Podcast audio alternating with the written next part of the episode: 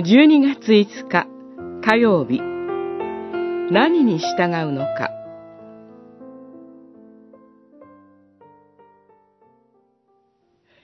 自分の命を救いたいと思う者はそれを失うが私のために命を失う者はそれを得る。マタイによる福音書16章25節。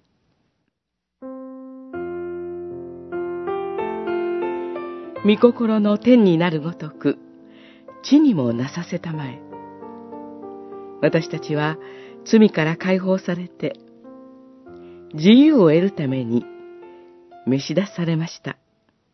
自由とは一般に、他からの強制、拘束、支配などを受けないで、自らの意志や本性に従っていることです。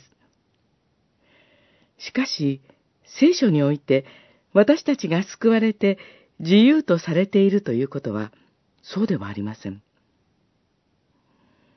救われた私たちはむしろ、自分の本性に従うのではなく、神の御心に拘束、支配されるのです。一般的な定義であれば、これは自身の自由を放棄しているように映ります。聖書は、私たちが自分を捨てることによって、真の命を獲得することができると教えています。